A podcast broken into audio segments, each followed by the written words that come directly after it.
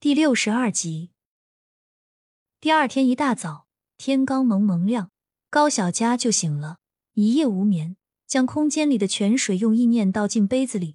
高小佳赶忙喝了几口清甜的泉水，让他一下子清醒不少。高小佳拿出昨天余下的钱，看病的包括给了董远清的，还剩下七百多。这边的人普遍收入高，吃上几口水果，高小佳收拾好就出发了。这会儿天还不算太亮，早市上人不是很多。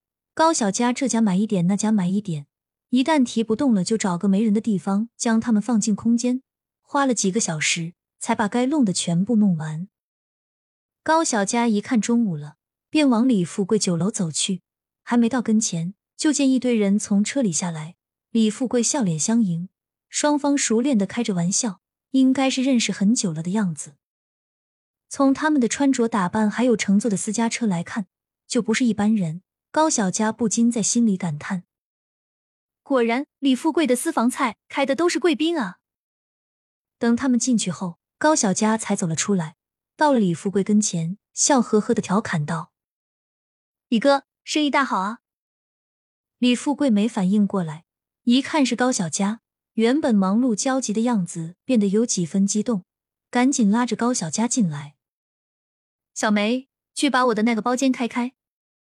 服务员小姐姐也认出了高小佳，点头应声就去开包间。倒是之前进来的一批人，对着李富贵瞎起哄。呦呦呦，李哥还有这么柔情似水的一面？可不是，我们坐的是大厅，心上人坐的就是包间。李富贵有点无奈，摇摇头。哥几个别乱说，这是我的金主，你们要想吃好吃的，都靠的是他。得罪了。哥几个可就没东西吃了。这话一出，本来还有心调侃的几人瞬间闭了嘴，但对高小佳都充满了好奇，一双双大眼睛齐刷刷的盯着他看，看得高小佳有点哭笑不得。等进了包间，高小佳才松了口气。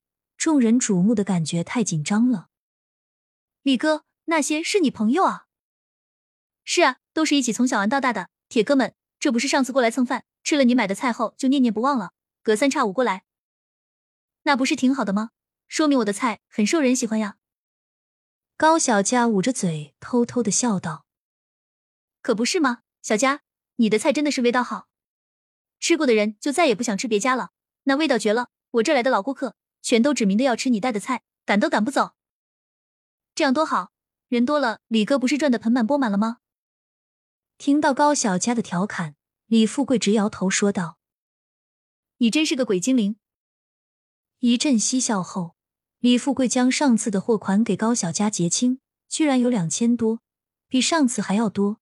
高小佳知道李富贵肯定是多给了。李哥，我的菜没有这么多钱，你把多余的拿回去吧。小佳，你这是不是见外了？说好的价格你都忘了？再说了，快过年了，不管再怎么样。还是要回去看看的，多余的就当是你回去的路费了。可别可是了，你看看这是什么？李富贵拿出几张纸，上面赫然写着“分红合同”几个大字。高小佳愣住了，一脸疑惑的看着李富贵。小佳，你这丫头是傻了？赶紧看看吧，有什么不满意的再跟我说。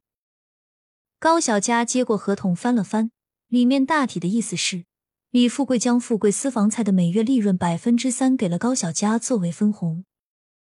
这也太多了，李哥，我不能收。我只是个卖菜的，哪里值得这些多钱？我不能收。小佳，看你说的，若不是你这些菜，我也不会跟你想着签这个合同。我李富贵打拼这么多年，什么人没见过？既然将你认作妹子，那就是真心实意的。你别多想，快签了。高小佳一时有些语塞，哽咽的低喃了句：“力哥。”李富贵倒是不在意，哈哈大笑起来。瞧你这小丫头，还煽情的不行。你以为这个合同签了对我没有好处吗？你李哥，我在这行打拼了这么多年，深深的知道食材对一个酒店的重要性。如果你要是签了，那么以后只能对我酒店提供原材料。我后面的钱赚的就是源源不断的，但如果说要是不签，中途你这个大客户跑了，我那个时候想哭都没办法找地儿啊！李富贵的话说出了重点，这分红既是枢纽，也是保障。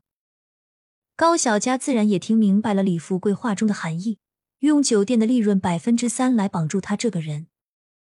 从短期来看是有点损失，但从长期来看却是一个稳赚不赔的买卖。思索再三。高小佳实在抵不过李富贵眼神中的殷殷期盼，答应了下来。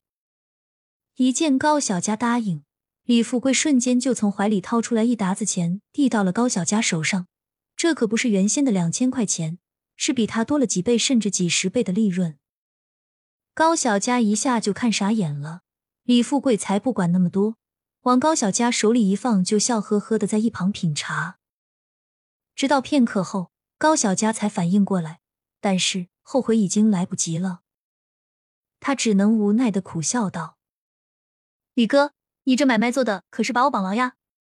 看样子这钱我是不收不行，这份心意做妹妹的我领了。”李富贵一听也是乐了，知道高小佳是真心接纳了这件事情，赶忙吩咐外面的人上菜，他要好好的和高小佳吃一顿饭。还别说张胖子的手艺，再加上高小佳的食材。每道菜的味道都让人吃后流连忘返，回味无穷。高小佳趁着李富贵去卫生间的功夫，翻看了一下旁边的菜单，他心里更是大吃一惊，随随便便一道菜就要几十起步。虽说是高端私房菜，但这价格还是看得高小佳心肝一颤。果然是有钱人的世界，他不懂。